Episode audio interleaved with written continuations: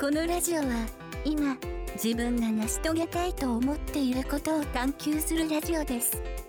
すでに成し遂げたいことがある人はそれを発表してまだ成し遂げたいことが固まっていない人はそれを見つける。そんなラジオを目指しています。パーソナリティは鍋倉とっかねでお送りします。成し遂げたいことを胸に充実した生活を目指していきたいと思いますはい。ということで、えー、成し遂げたいゲーム。えー、今回は31回になるんですかね。前回30回をああ、取って。そうっすね。そうでしたね。そう、まあ、キリがいいところだね、みたいな。まあ、ただ、雑談しただけですけど。まあまあまあまあ。ということで、えーまあ、新規一点？新規一点なのかわかんないですけど、えー、31回やっていきたいと思いますが、はい。えっ、と、今回から、今回からというか、今、収録しているタイミングは、まさにあの、コロナですね。の影響で、えー、リモート推奨みたいな感じになっていでてす、ね。まあ、会わない方がいいだろうみたいなのが言われているので、はいえっ、と、この収録も、はいリモートで行っております。はい。はい。あの、リスナーの皆さんに一応、なんか、言っとこうかなとそう。ですね。何集まってねえよって。言われてますからね。そう、なんかね。はい。ということで、はいえー今回もゲストをお呼びしているので、はい。本日もゲストに来ていただいております。石毛さんです。よろしくお願いします。よろしくお願いします。石毛さん、簡単に自己紹介お願いします。はい。暁という会社でエンジニアグマネージャーをしている石毛と申します。よろしくお願いします。よろしくお願いします。ずいぶん簡素ですね。これ以上言うこと思いつかなかったです。なるほど。まあまあまあ、わかん暁っていう会社のはい。え EM っていうので、まあ、はいよくわかりますね。うんはい。覚えやすよくはいね。いやーそうですね。石毛さんは成し遂げたいことがある方ですか、そうですね。えっと、あります。お、うんそれはズバリ何でしょそうですね。えっと、自己組織化したチームを作りたいです。うんうんう、組織化したチーム？というのは、というのは、具体的にどういうことなんですか、なんかちょっと難しいんですけどあのずっとアジャイル開発をしてきたんですが、うんそのアジャイル開発ってその自己組織化したチームであるっていうことが、まあ、求められるんですけど、まあ、なんだかんだ言ってその自己組織化ってこう自分で考えて意思決定できるそのな生き物のようなチームなんですけどなんかそれを今まで達成できたことがまだなくって、うんまあ、それを今暁で所属して達成したいなと思ってまずやっていることです。なるほど。それって達成、なんかどうなったら達成できたってなるんですか？あの端的に分かりやすいのはあの自分みたいなエンジニアリングマネージャーっていう存在がいなくていい状態かなって思ってます。え、じゃあ、え、なんだろう。それが成し遂げられた途端に石毛さんはいらなくなってしまうじゃないですか。そうですねなんかこう自分の仕事がなくなるっていうのとか自分が必要なくなるっていうのは一定悲しいなと思うんですけどあの仕事をする上で自分がいなくてもいいというか自分の仕事をなくすっていうことが最大自分のミッションだと思ってるのでそれを目指していきたいなって思ってるって感じです。なんかすごい暗い感じになっちゃったんいやいや、ですけど暗くは暗くはないです。いやなんかうん。はい。いいのかな？喋って。えっとうん、どうぞ。はい。私の周りの人で、あの、すごい尊敬できるエンジニアとかエンジニアマネージャーとか、なたくさん出会ってきたんですけど、まあ、その尊敬できる人たちって大体そういうことを言うんですよね。うん自分の仕事をきちんと権限移譲したりして、自分の仕事をなくしていくことが自分の仕事だって言うんですよ。うんうん。で私もエンジニアリングマネージャーになる前にそんなことを考えたかっていうと全然考えてなかったんですけどあのーまあエンジニアリングマネージャーとして、まあ、いいチームを作るとかいいプロダクトを作るっていうのはその一番最初エンジニアリングマネージャーになった時に確かに持っていた目標だったんですが、なんかその今はじゃあいろんなチームとかいろんな会社を渡り歩いて、まあ、ずっといいチームとかいいプロダクトを作り続けたいんですかっていうとなんかそうじゃないなっていうのを今回お呼ばれしたことをきっかけに考えて思った。なんかそれまではずっとそのいいチームいいプロダクトを作るっていうことが自分のやりたいことなのかなって思ってたんですが、うんまあ改めて考えると違うなって思いました。ほうほうほう。難しい。難しい。ちなみに、はい。こう、自己組織化したチームになると、はい。まあ、どのような恩恵があるって、石毛さんは考えてるんですか？そうですね、恩恵か。うーん、なんか、例えば、あの、自己組織化したチームの、あの、反対の意味として、あの、マイクロマネジメントされる組織っていうのがあるんですけど、じゃマイクロソ、マイクロマネジメントされている組織が不幸かっていうと、なんかそれは人によるかなって思っていて、うん。というのもその、うん。例えば上司がこれやってあれやってって1から10まで指示をして働くことにあの疑問を持ったりあの不幸せだなって思ったりする人がいるかいないかはまあその人次第だったりその人の経験次第かなって思っていいるんですが、うん。ただあのそういう例えばマイクロマネジメントほどはいかないけど、まあ、自己組織化していなくてあの例えばそのティールの組織とかでもカラフルがあるんですけど、うん。ある程度この上司からこう指示をまあ10までいかなくても6から10ぐらいの間で受けている人たちっていうチームにその自己組織化とかアジャイルっていうのをこう入れた時にあのなんだろうな楽しそうに発言したりとか、うんもっとこうなったらいいんじゃないかっていうポジティブな発言っていうのがすごく増えるんですよね。なので、あのそういう組織で働く人が不幸であるっていうことはないかなって考えています。なるほど。うんじゃあまあ、自己組織化したチームになると、チームメンバーは楽しく働けるようになるっていう、なんか側面が出てくるはい、ということなんですね。はい。うんうん。だからもちろん組織に属してエンジニアリングマネージャーとして働く上でじゃあ働いてる人が楽しくてその会社とかあのサービス作ってるのでユーザーさんにとって何の利益も生まなくていいのかっていうと、まあ、もちろんそうではないと思ってるので、うん。まああのいいプロダクトユーザーさんにいいサービスを提供できるチームっていうのを作ってまあ、それがあのチームの一緒に働くチームのメンバーにとっても幸せだといいなと思って仕事してます。うんうんうんうんうんなるほど、なるほど。うん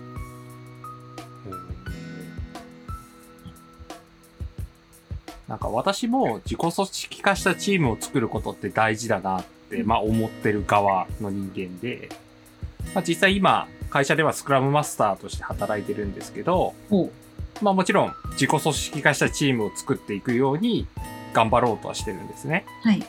で、まあ私が思うメリットを、まあ、言うと、うんうん。あの、あれですね。あの、これ、改善ジャーニーとかチームジャーニーを書かれた一谷さんがよく言ってるんですけど、はい。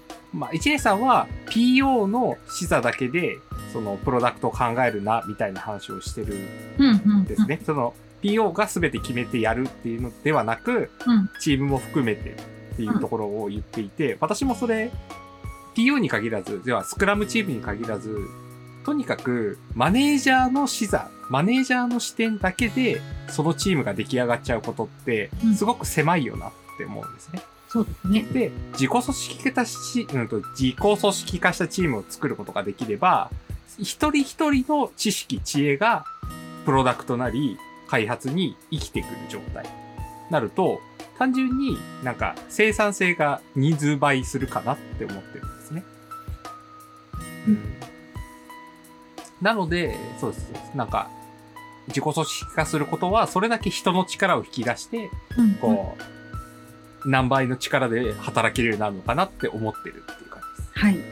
その通りだと思います。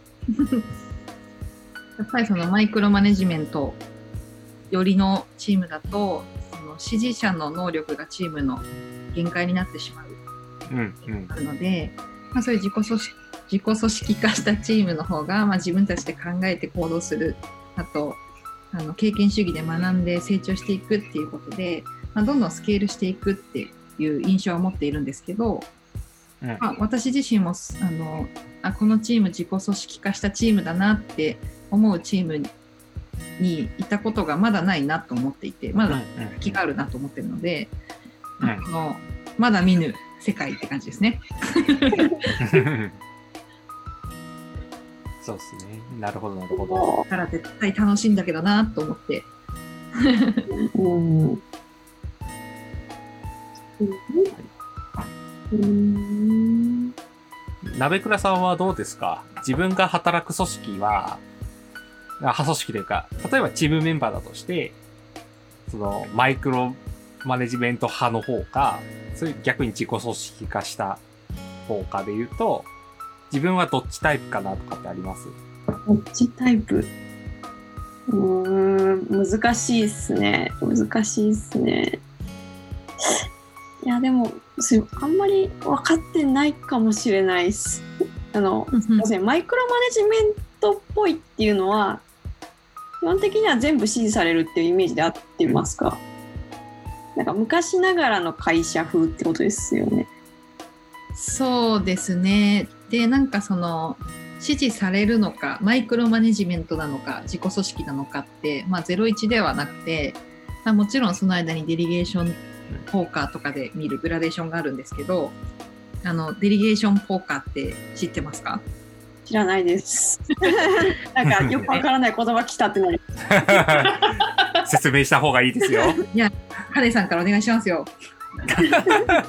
うんはい、えっ、と、そもそもデリゲーション、その権限に関する話で、あの、いろいろ働く中で権限っていろいろありますよねはい。と。例えば、有名なのは人事権とか、評価する給与決定権とか、あとは単純に仕事を指示する権利とか、いろいろな権利って仕事をする上で発生してるんですね。で、それを持ってる人と、まあ、与えられてる側というか、例えば人事権を持ってる人は限られてるとか、うんチーム編成権を持ってる人は限られてるっていうのは、まあ実際いろんな会社であり得ます。で、さっき石毛さんがおっしゃっていたマネージャーの仕事を下ろしていくっていうのは、まさにそういう人事権とか評価する権利とかっていうのを、どんどんチームの方に下ろしていきましょうねって話なんですね。ねで、はいこの、今言った権限、デリゲーションっていうのを、いきなりポンって渡すのって無理だなっていうのは、なんとなくわかると思うんですよ。いきなりマネージャーが今日からひ人事、というかその、人取る採用全部任せますなんていきなりポンって言ったりできなかったりとか、あそこら辺のやつって01じゃない。で、デリゲーションポーカーっていうのはそこに対して7段階のグラデーションをつけてくれるんですえね。ー、で、例えば、えっ、と、この権利、例えば人を採用する権利は、相談をしてくれればチームで決めていいよ。うんうん逆に、えっ、と、給与を決定するところは、まあ、こちらが説得をする形で決定します。あの、要は、チーム側からいくら給料を自分で決定はできないですよ、みたいな形で、権限っていうのを、こう、お互いすり合わせていく。うーん自己組織化したチームを作っていきたいなって思ってるんであれば、その権限っていうのをなるべくチーム側に持たせていきたい。なるほど。っていう話をするときに使われる、その、グラデーションを表すためのツールとしてデリゲーションポーカーっていうのがある。チームに下ろしていくっていうのはメンバーが決めていいってことですよね。そうです。でも一人の人が決めるってわけじゃないですもんね。その一人の人が決めたらまたマネージャーがもう一人できたみたいな感じだ そうです。その通りでかす。らみんなで話し合って決めてねみたいな感じになるってことなんですか？そのああ、場合とものによるかもしれないですね。そうですね。あの、そこら辺は、例えば、なんだろうな、チームの形にもよるなと思うんですけど、えっ、と、そういう採用とかに強い人がいて、逆に技術選定とかに強い人がいるみたいなチームだったら、それぞれ別々に権限を分けてもいいんですよね。ああ、なるほど。あの権限はこっち、この権限はこっち。うんでも世の中の会社の多くって全部マネージャーが一旦全部決定権握ってるみたいなことってすごい多いじゃないですか。すると、マネージャーがさっき言ったボトルネックになったりとか、しんどくなっちゃうよねっていうのがいろんなところで言われてるんですね。うんうんなるほど。うん。ただ、その、明け渡すときにいきなり丸投げなんてしてしまうとうまくいかないよねっていうのがもう分かってるので、グラデーションつけましょうっていう話が、今世の中で盛んだって話ですね。盛んなんですね。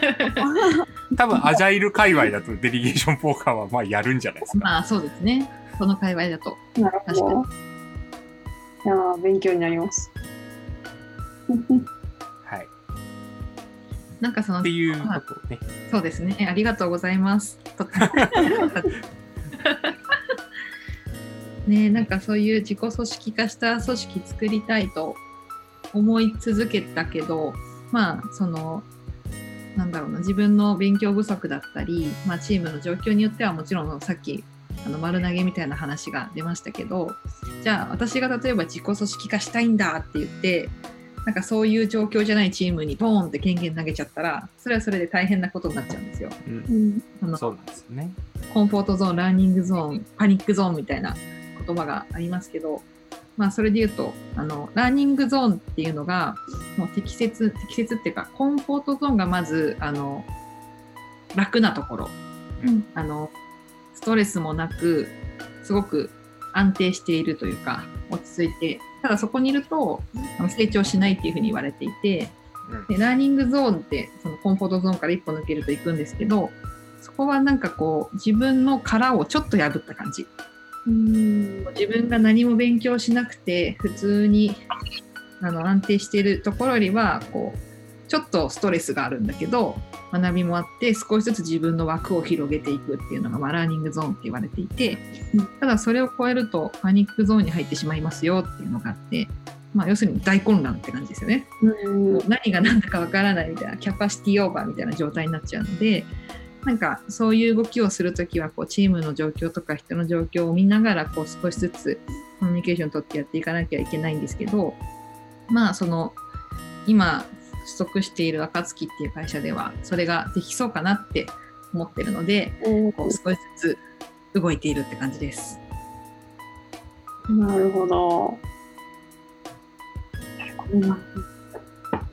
かになんか程遠いチームとかもありそうですもんね。いやこれはまずそこからじゃないなみたいなチームとかもありそうですもんね。そうですねうんうんうん。なんか出来たてのチームで集まってきたよいっぱいあって人が集まってきた段階でいきなり自己組織化とか言ってもうんってなるじゃないですかみたいなねそういうのはありますよね。そうですね。やっぱりいきなり、じゃあ人取ってよみたいなこうんうん、と言われても、わかんないし。そうそうそうそういやーいやー確かに確かになーうんそうですね。だから、うん、まだまだそう自己組織化したチームってそんなにいっぱいはないんじゃないかなって思ってる。うんそうですね。そう思います。っていうのと、あと、なんか、自己組織化したチームが出来上がるっていう状態って本当にあるのみたいに私は思ってるんです。そうですね。なんかまあ矛盾してるようであれなんですけど、うんうんうん。なんかよく EM であるとかはい、あとまあスクラムマスターみたいなポジションって、本人、なんかいら、いら、いなくなってもいいとか、うんうんいらない時がいいっていう風に言われはするんですけど、はい。その状態でかつ安定的に長期間みたいなとこまで条件つけると、うん。あり得るの？みたいな。本当そうですね。なんかそのエンジニアリングマネージャーに限らずそのポットマネージャー不要論とかって、まあ、出てくるじゃないですか。はい。そのさっき言ったような01ではなくてそのマネージャーが必要なフェーズもあるしあのいずれいらなくなるフェーズもあると思います思っていてなんかその私も自己組織化したチームっていうのに自分が属したことないんで本当にあるのっていうのは正直あるんですけどうん。ただ限りなくそこに近づけることはできるかなって思ってます。その一定その給与とか評価とか、まあ、そういうところをなんかみんなで決めてみたいなのはやっぱ難しいじゃないですか。なんかそういうところを、まあ、人事の、まあ、細かいところというかうん本当に個別な部分はマネージャーっていう職種がいないと成り立たないところは多分一定残るんですけどうんそのなんだろうなエンジニアリングマネージャーがこう組織をゴリゴリ手を入れて改善していくっていうフェーズはなんかもっと減らせるんじゃないかなって思ってます。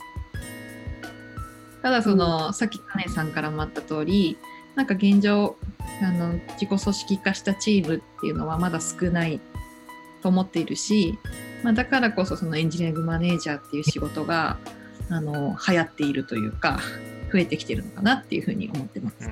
うんうんそうですね。そうなのか。増え増えてきてるんですか？そういう職業多分って。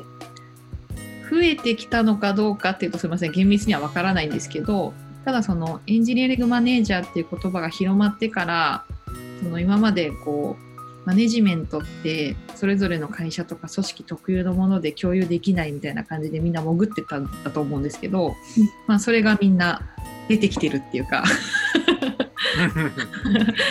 なんか公に発言してそのナレッジを共有できるようになった、まあ、要するに言語化することができるよマネジメントっていうのはっていう人が増えてきて、まあ、そのエンジニアリングあ EMFM だったり EM ミートアップとかだそういうところでエンジニアリングマネージャー同士で情報共有したりっていう機会が増えたなっていうふうには思ってます。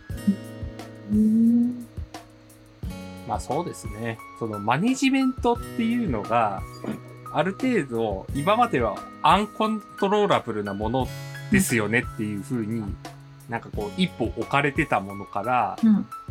コントロールできる部分ってあるよねっていう風に、うんうんなんか、パラダイムシフトが起きてきてるというか、まあそれこそ、あの、エンジニアリング組織論への正体みたいな、うんうんあの、ひろき大地さんって方が書かれた本、まあ、成し遂げた意味にも出てもらったんですけども、あの、本にも代表される通り、そういうマネジメントとか組織論っていうのが、エンジニアリングできる。ある意味工学的に分析できるようになってきたからこそ、マネジメントって、なんか、ちゃんと言語化できるよねってなってきたかなっていう、まさになんか。そういうような風習があるかなと思います。うんうんうん。そうだと思います。なるほど、なるほど。そうです。そうですよね。なんか私も初めてあのエンジニアリングマネージャーになった時、まあ、当時はそのエンジニアリングマネージャーっていう言葉がなかったので、まあうん。肩書きとしては課長とか、へそういう感じだったんですけど、あのなんとか部課長。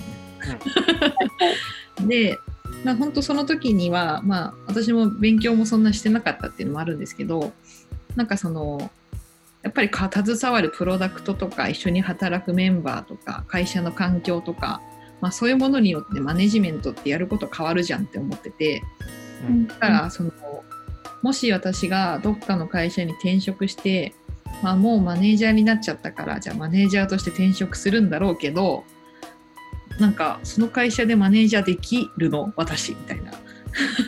のはすごく当時悩んでて、まあ、実際できないと思ってたんですよね。そのさっきうん。あったようにそのそれぞれの個別環境に依存したものだと思ってたので。うん。ただなんかこういざそういう言語化された書籍とかっていうのをいろいろ読んでるとあなんかわかるなとかあそういうことかあの時できなかったなみたいなこう共感と学びとっていうのがいろいろあってなんかそういうのに触れてこう自分も自分がやってきたことを言語化できてもうさっき言ったさっきからさっきからずっと言ってる自己組織化とかなんかそういうキーワードに行き着くといやその心理的安全権限以上うぬかんぬみたいなこうやるべきことが見えてくるのでなんかそのエンジニアリングマネージャーおよびマネージャーっていう仕事はまあ全然それぞれの環境に依存するものではないなって今は思ってます。うんうんうん。そうですね。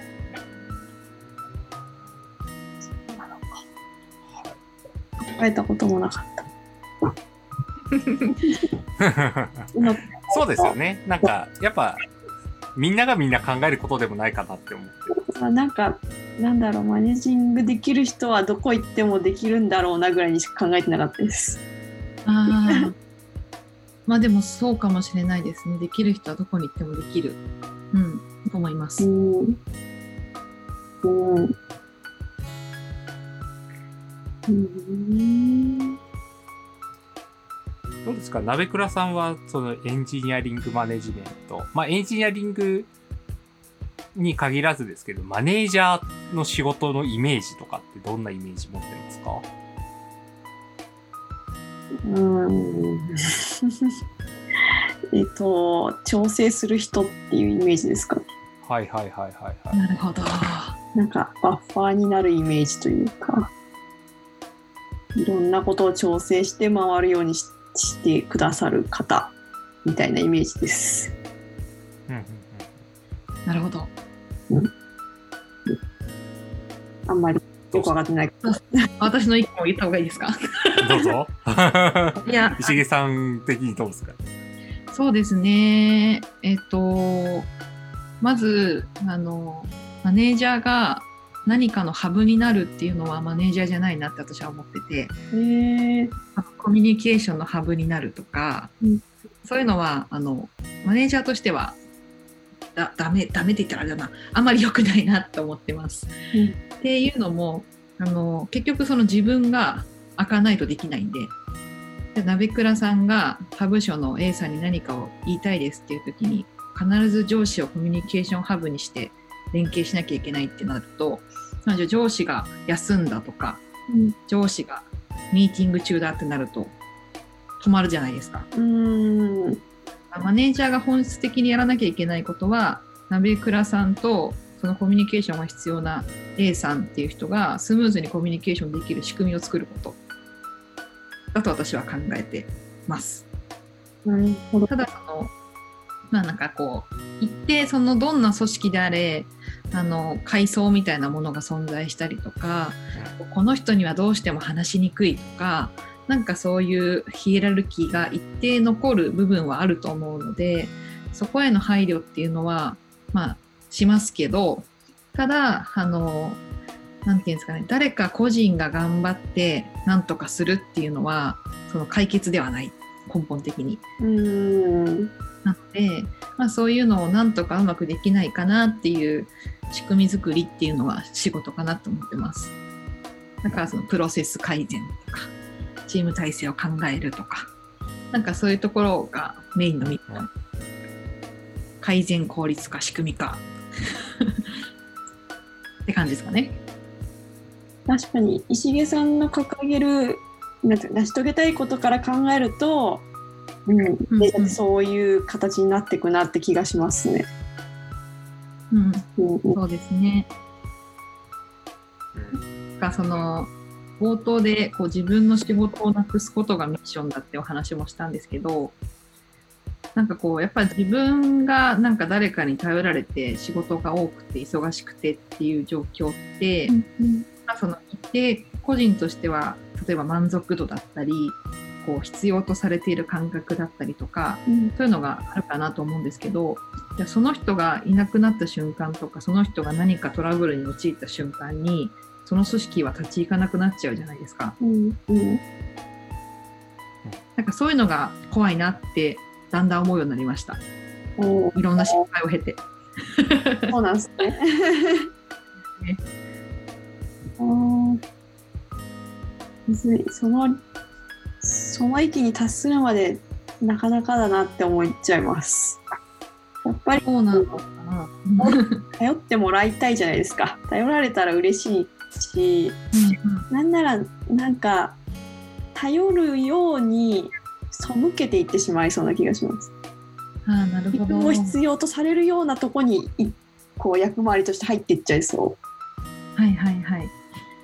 なんかその今自分がやっていることっていうのを、まあ、その権限以上という形で誰かに明け渡すと、まあ、一定その自分の仕事が開くんですよね一瞬うん。だから一瞬こう誰にも頼られなくなったりこう誰にもなんか頑張ってるねって褒められなくなったりする瞬間あるかもしれないんですけど、まあ、自分が何かを手放した時に、まあ、これまで振り返っても新しいことをつかみに行かなかったことがないんですよ。ええなんでしょうね。多分あの会社の社長になるとか全然なんかそう そういう次元では物事は語れないですけどエンジニアリングマネージャーよりもっとあの抽象的な仕事をしている人はたくさんいてなんかこう自分が今できることを手放して、まあ、次何か新たな課題とか新たにやりたいことがきっと出てくるはずなので、まあ、その時はその時で多分あのラーニングゾーンに入るようなああのプレッシャーを 持ってるんだろうなって思うしなんか、うん、そこに対する恐怖心は今はないですね。おお。なるほど。昔はあったかもしれないです。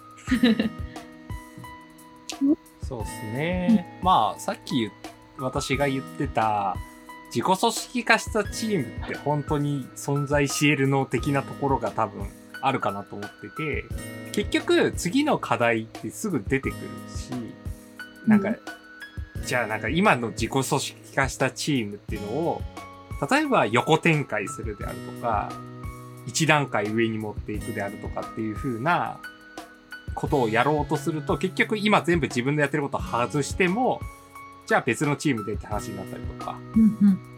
その、より一歩上にするためにどうすればいいかな、みたいな話をうん、なんかやるようになるのかなっていうのはあるじゃないですか。そうですね。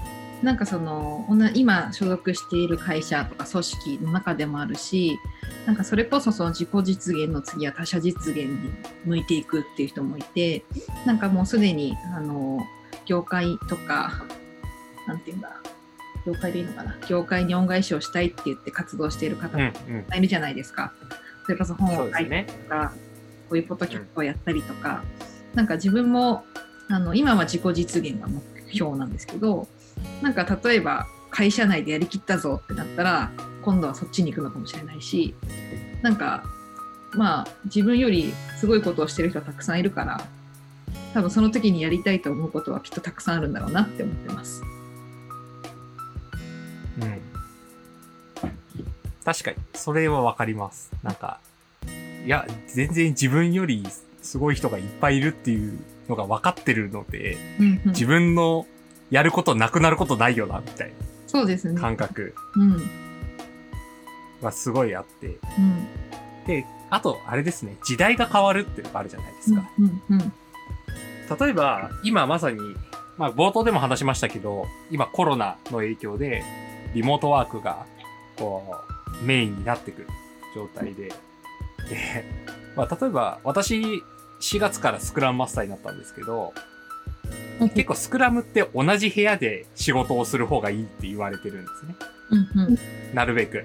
同じ部屋で顔を見合わせて対面でやった方がいいよみたいなことってよく言われるんですけど、うんうんまあ、早速チームがバラバラというか、あの、リモートになった状態でスタートしちゃったりとかしてるんですよ。はいはいはい。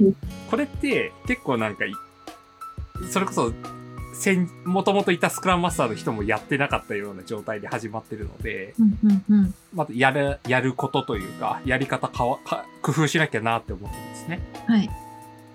みたいに、こう時代とか組織とか、そういう変化によっても、またこう、今まで手放した、空いたとしても、次の仕事って湧いてくるなっていうのを、今実感してる。うんうんうん。そうですね。何かそのリモートになって工夫されてることとかあるんですか？今は、とにかく、あの、雑談を増やそうとしています。おお素晴らしい。やっぱり、会話数が減っちゃううんうんことと、あと、やっぱりお互いの様子が全然伺い知れないっていうのが。より顕著になったので、はい。たとえテキストコミュニケーションだとしてもこまめにするっていう。のを今やってますね。こう雑草っていう書籍がすごく好きなんですけど、はいはいはい。このリモートワークになってからやっぱ雑談の重要性っていうのがすごくフィーチャーされるようになって個人的にはすごく嬉しいです。うん。そうなんですよね。いや、そこは本当に雑談をすることがむしろ仕事だくらいの感じでそうです。やっていかないと、はい。うんうんそうですね。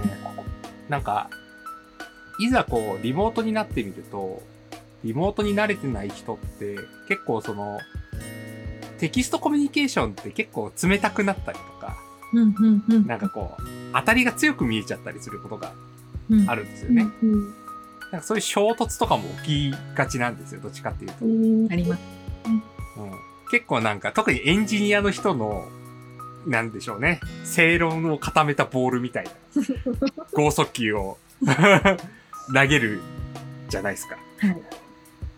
それ結構こうテキストで見ると辛辣なんですよ。うんうん。ああ、そんな言い方言い方は別に、なんだろう、何の飾りもない、ドストレートな指摘みたいそうそう。あのコードレビュー問題とかよくあるやつ。な。ああ、そうです。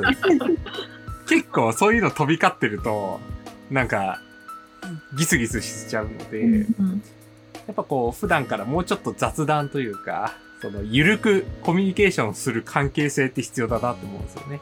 そうですよね。だからすごい気遣いますね、そこは。でもすごいですね。やっぱりなんかその雑談が減ったことによって例えばあのオフィスに通ってた時はミーティング多くて嫌だなって言ってた人たちもこう最近はちょっとミーティングがあった方がちょっと楽しいみたいな ああ、あると思います。なんかねそういうなんか流れ的にはちょっとあの思うところもあるけれども、まあ、結局そういうふうにこう雑談をしてコミュニケーションを取って、まあ、そこからこうお互いのことをしたり自己開示したりっていうベースの大切さっていうのが見えたのはあのよく、うんコロナはすごく大変で嫌ですけど、まあ、このチームがいい方向に動くきっかけにもなったかなっていう気はしてますね。うんまあまあでも、この、これを機に崩れなきゃいいよなってすごいうんドキドキですよ。これも せっかくいい感じでこうチームができてきたなってところで、バトンタッチってところで、はいこれですからね。そうですよね、スクラムマスターなりたてだったり、私も入社したてだったので、比較的。そうですよね。やっぱり、なんか、うん、しんどいタイミングだったなって。そうですね、まあ私もしんどかったですけど、やっぱりこう4月1日で入社される方とか、はい。そっちの方が大変そうだなと思うので、そうですね。ですね仕組みをきちんと入れていかないとなって思ってます。うん。だって入社して1日目からリモートで誰とも会話せず1日が終わっていくってもう絶望じゃないですか。そうですね。誰に聞いていいかもわかんないですもんね。そうそうそう。そうそあと困ってても、その困ってる様子を伝え方がわからないとか、うんうんうん。特に新卒のメンバーとか大変ですよね。そうですよね。もうまさに右も左も。うん。そうそうそう。まあでもなんか、まあそういう中でまたこう、どうやってチームを作っていくのかみたいな知見っていうのは、いろんなところで溜まっていくのかなとうん、そうですね。う。思ってます。うんうんなんかそこは、まあ自分も頑張んなきゃなって思うとこですが。なんか少し話は変わるんですけど、はい。Google リワークとかで、あの、心理的安全の項目で、あの、距離は関係ないって書いてあるんですよね。はいはいはいはいはい。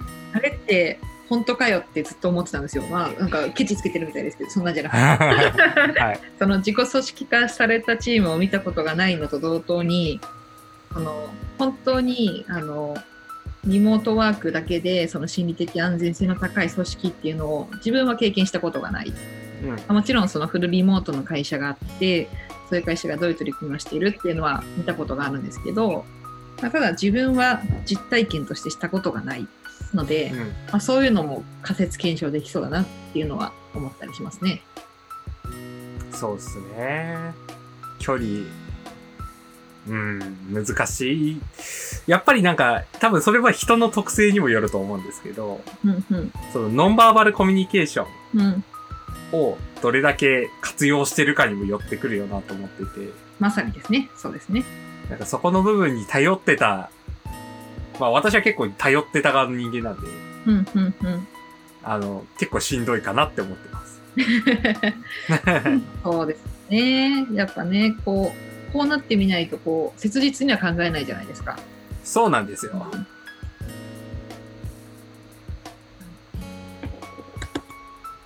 いや、そうですね。なので、まあまたそうやって、こう時代とか、その世の中の流れによって、うんマネージャーっていうポジションもいろんな側面というか、はい。また新たな課題にぶつかるような、そんな職業なのかなってうん思ってます。そうですね。まさしくだと思います。なるなるほど。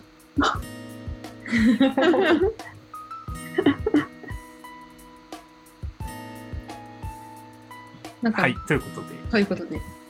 うんうんちなみに、はいその、暁だと、エンジニアリングマネージャーって何人くらいいるんですか？あーと、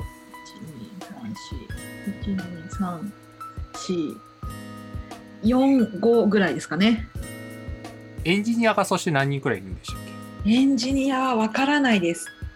けくらいいっぱい、まあまあまあいっぱいいる。いっぱいいます。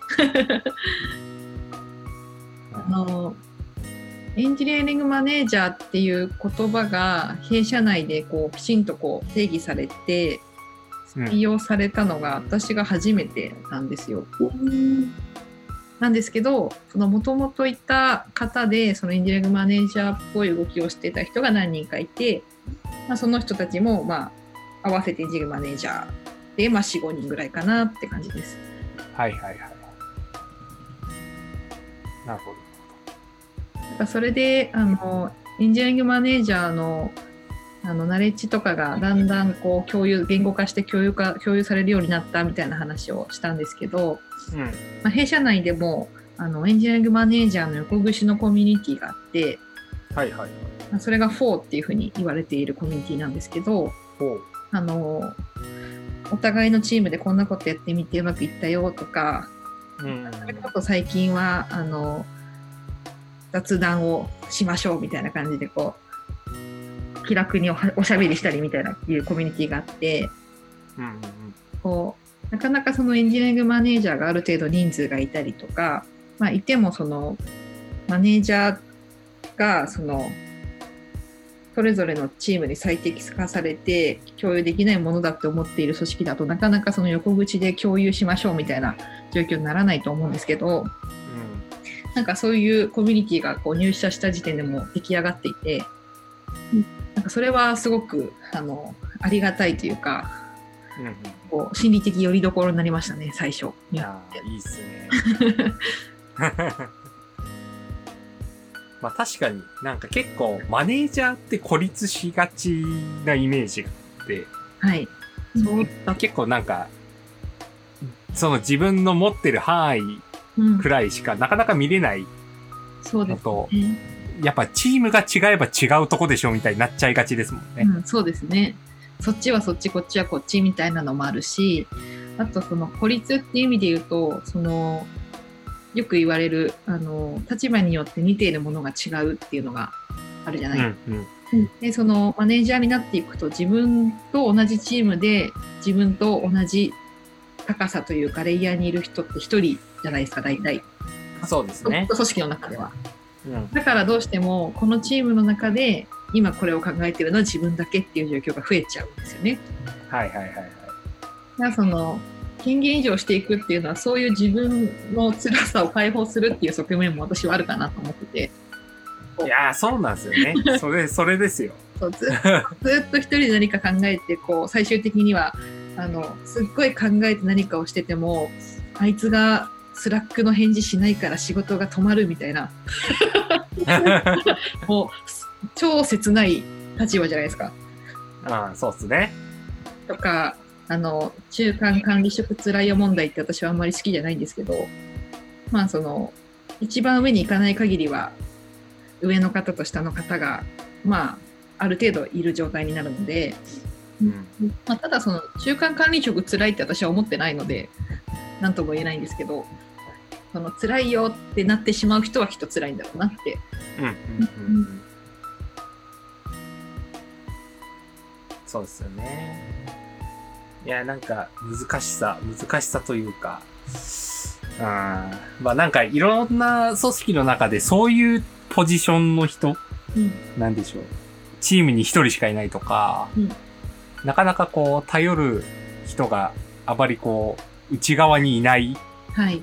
ポジションの人っていうのは、はい。いろいろいるよなと思ってて、そうなんですよね。まあ、はい。だからこそ、まあ、外のコミュニティみたいなところも、うんまあ、広げていけると、うんまあ、いいんだろうなと思いますけどね。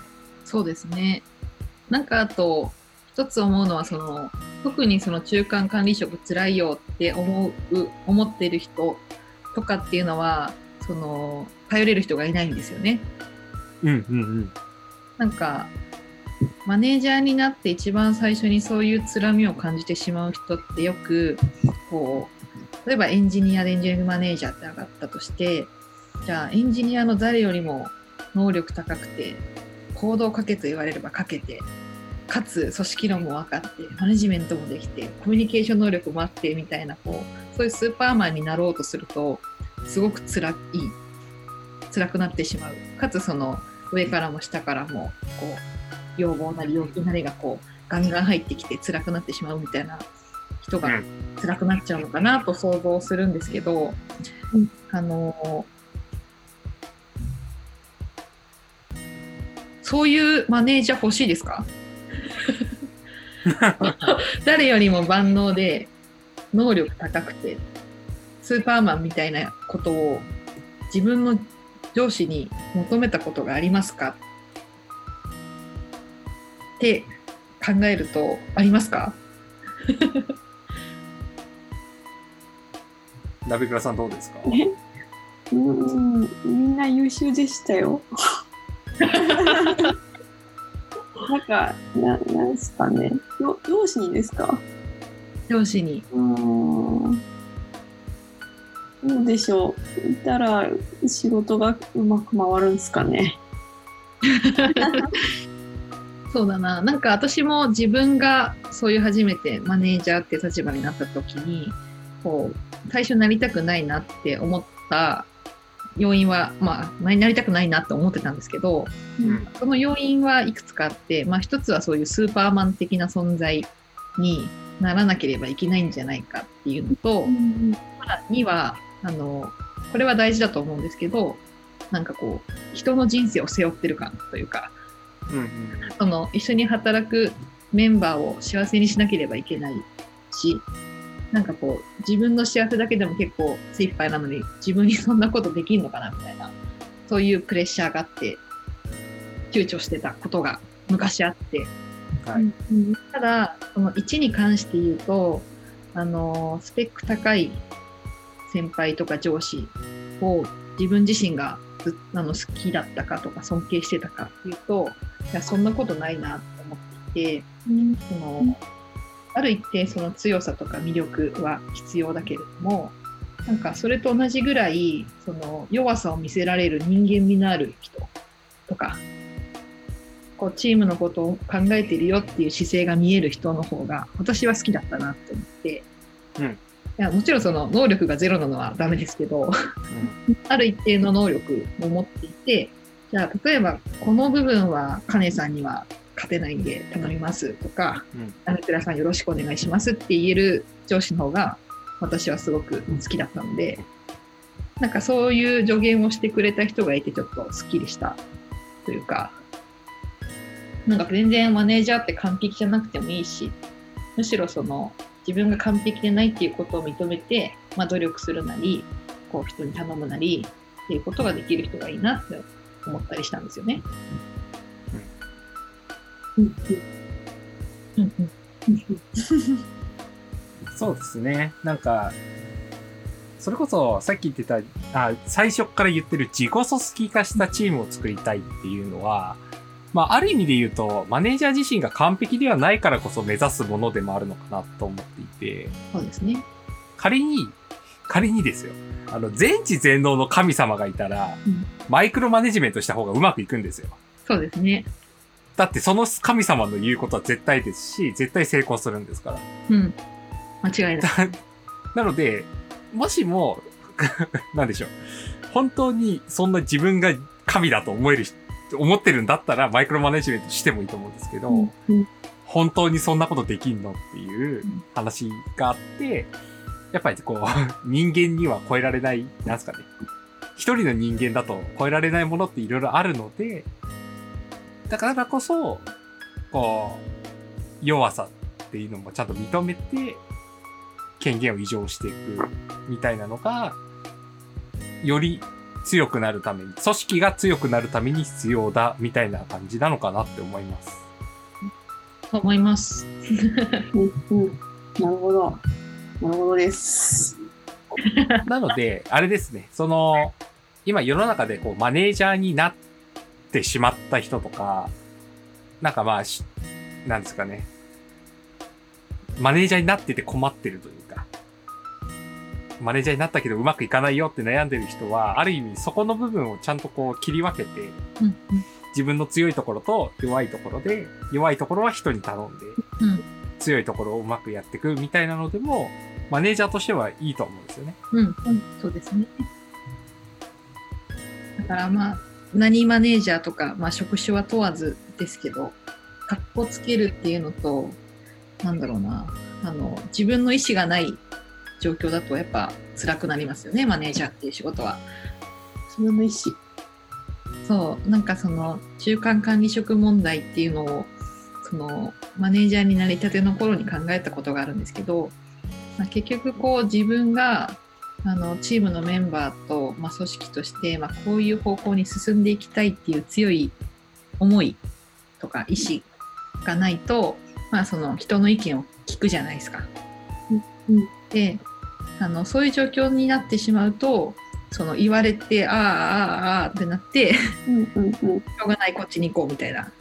で結果としてあの例えばあの上司さらなる上司の言った通りに行くってなるとじゃあその一緒に働いてるメンバーから不満が出たりとか、まあ、そういうことがあるので、まあ、上司に対しても、まあ、メンバーに対しても結局あのきちんと意思表示をしてこういうふうに行きたいんだって話をして進まなければいけないしその意思がない人はこう誰かに対して何かを言われた時に返答ができないんですよね。うんうん。だからこうしてほしいああしなさいって言われるとするしかないみたいな状況になっちゃうんでうんうん。いやもちろんそのそんなことも言えないぐらい苦しい組織でマネジメントをしている方もいるとは思うんですけど、まあ、もしそうではないんだったらなんかもうちょっと考えるところはあるのかなみたいなふうに思いますね。うんそうですね。まあでもなかなか難しいなって思いますよ。そうなんですよね。なんか今、今、今時というか、このエンジニアリングマネージャーっていう言葉がこう広まった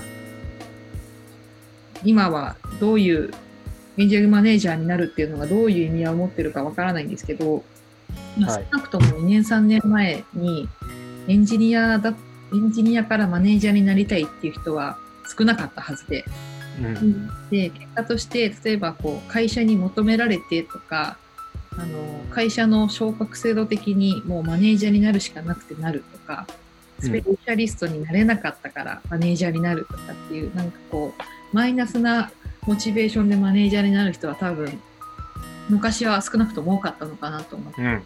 うんで、で、まあそういう、私もまあ一定その、あの、節はあるんですけど、正直言うと。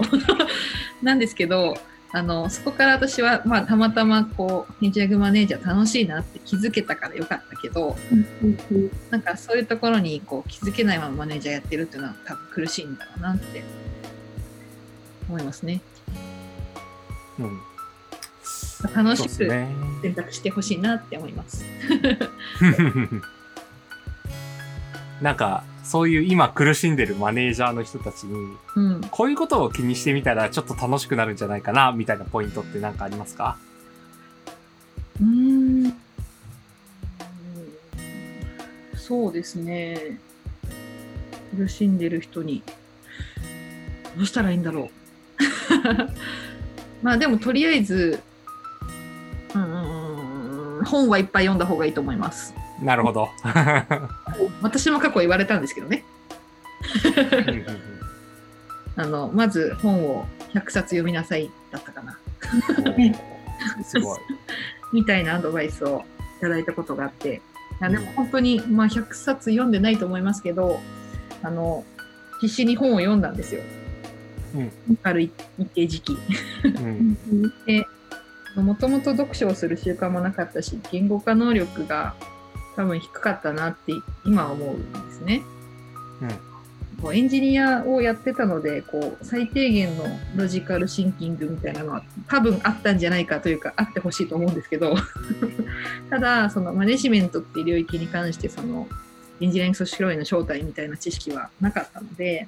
うん。うんあの、まあ、そういういろんな本を読んで、まあ、自信にもなるしあのロジカルに考えるもともとそのエンジニアの人はそういうのが得意なはずなので組織っていうこう組織人間生き物っていうものに対してエンジニアリングに考えられるっていうのはすごく後ろ盾になるんじゃないかなと思います。うんなるほど。もうそういう勉強をした方がいい。うん。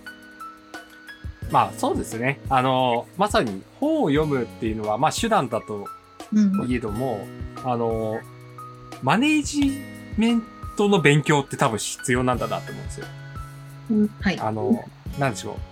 まあ、まあ単純にエンジニアがプログラミングの勉強をするのと同じで、うんマネージャーはマネジメントの勉強をするっていうのが必要だっていう認識を持つっていうのがすごい大事で、そうですねあ。の、結構そこ、なんか、学んでないマネージャーも世の中にいっぱいいると思うんですよね。多いと思いままあ、マネージャーの勉強ってなんだよみたいな話は当然出てくるとはいえですよ。す。うんなので、あの、そこは今苦しんでるっていう状態があるんであれば、マネジメントを学んでみるみたいな。うんうんっていうところから突破口をまた見出してくれる可能性はあるかもしれないですよね。そうですね。私自身もそのさちょっと前に話したその転職しても通用しないんじゃないかと思っていた時期にその本を読み始めたんですよね。うんうんそれで少し自信になってそのその自信をアウトプットする場として、まあ、違う職場があってその職場で学ん。だことをやってみて、あ本当だ全然できるじゃんっていう自信になったのでうん。やっぱりそのマネジメントっていうのを言語化できるし学ぶことができるし再現性があるっていうことを知ったら気が楽になると思いますね。そうね。だからそこ、そんな感じで学んでみるみたいなのはうん言うかもしれないですね。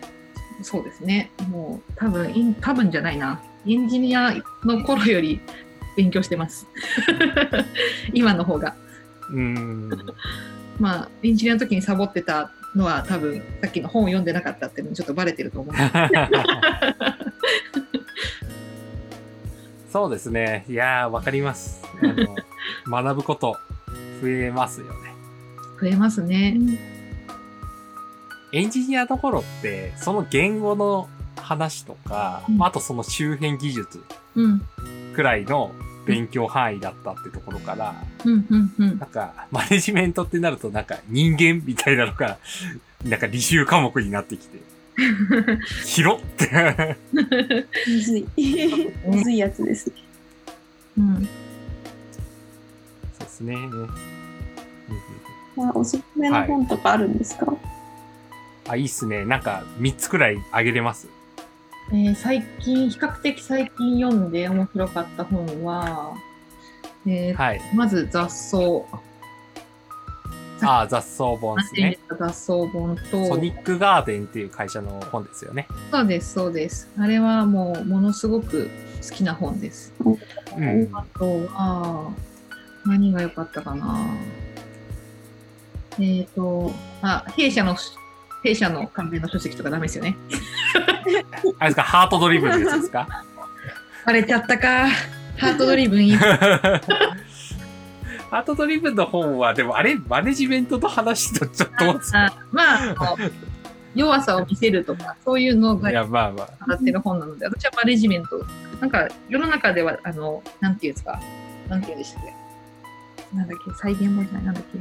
あの、こ心的な、なんか、自己啓発か。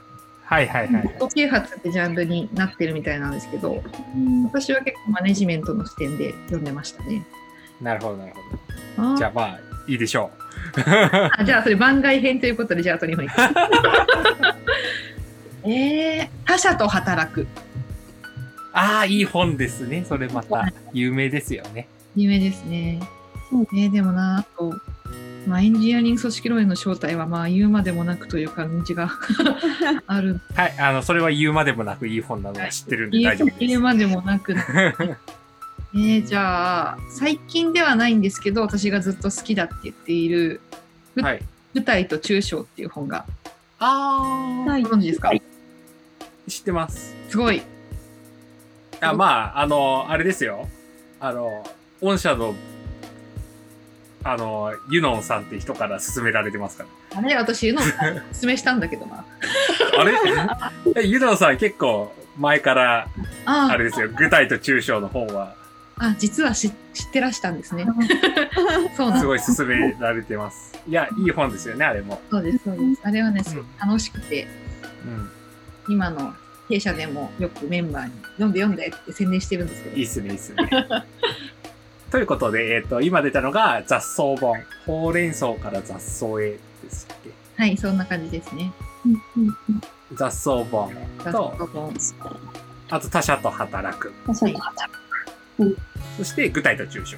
具体的まあ、あとは何回も、あの、会話の中で出てるエンジニアリング組織論への正体。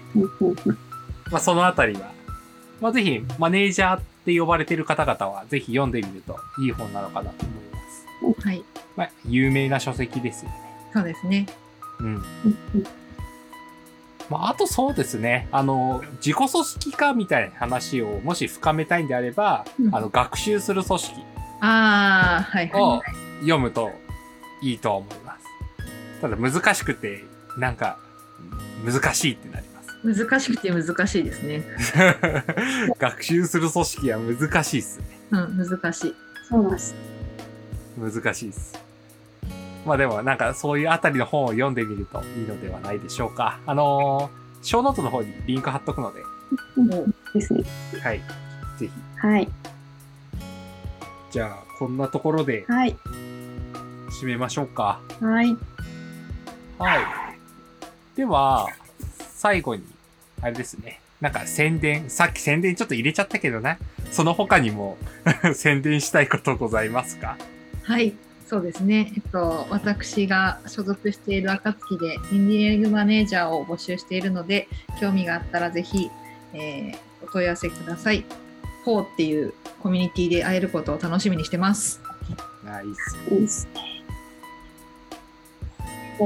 まあ、あの、多分、EM に興味の、あ、4は？は、数字の方ですか？あの由来があるんですけど、あのはい言葉としては英語のフォーですね。英語の方。まあ、由来は入ったらわかるってことそうそうそう。で。気になる人は、あ入りましょう。濁してー なるほど、なるほど。まあ、そうっすね。でも、なんか意外、意外というか、あの、こうやってエンジニアリングマネージャー募集っておっしゃってますけど、はい。あれじゃないですか、それこそ EMFM やってるユノンさんがいいる会社で、はい。あ、まだ募集してるんだっていうのは驚きました。そうですね。私も初めてだって言われてびっくりしました。なんかイメージ、イメージなんか引く手あまたみたいな。そうなんでしょうね。なんかそれで言うと、やっぱりエンジニアリングマネージャー自体はまだ引く手あまたなんじゃないですか。まあ、弊社だけじゃなくていろんな会社から。だからなまあ、かなか。採用しづらいんじゃないかなとは思いますが。それはそう。うん。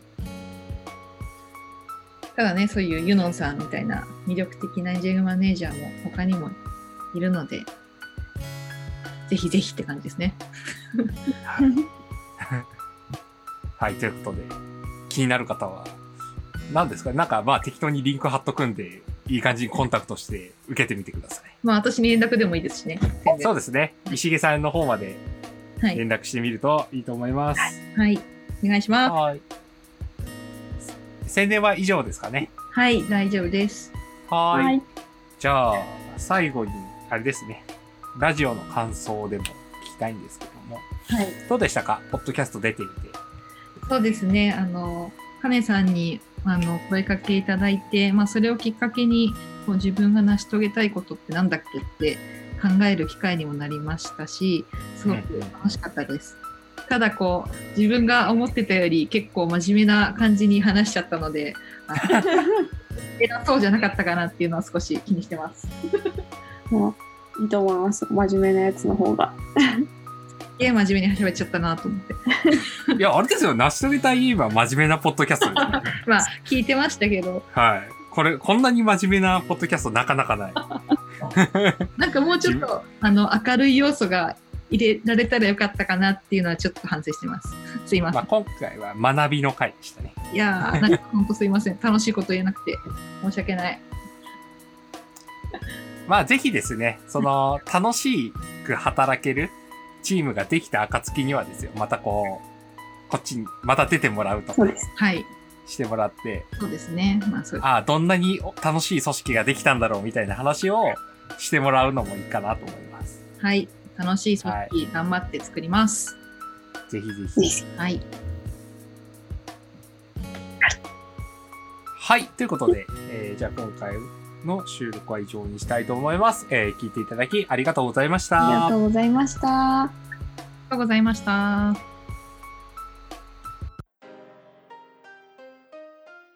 成し遂げたい AM ではゲストをお待ちしております成し遂げたいことを宣言したい成し遂げたいことを探したい我々と一緒に成し遂げたいこと探しをしませんか？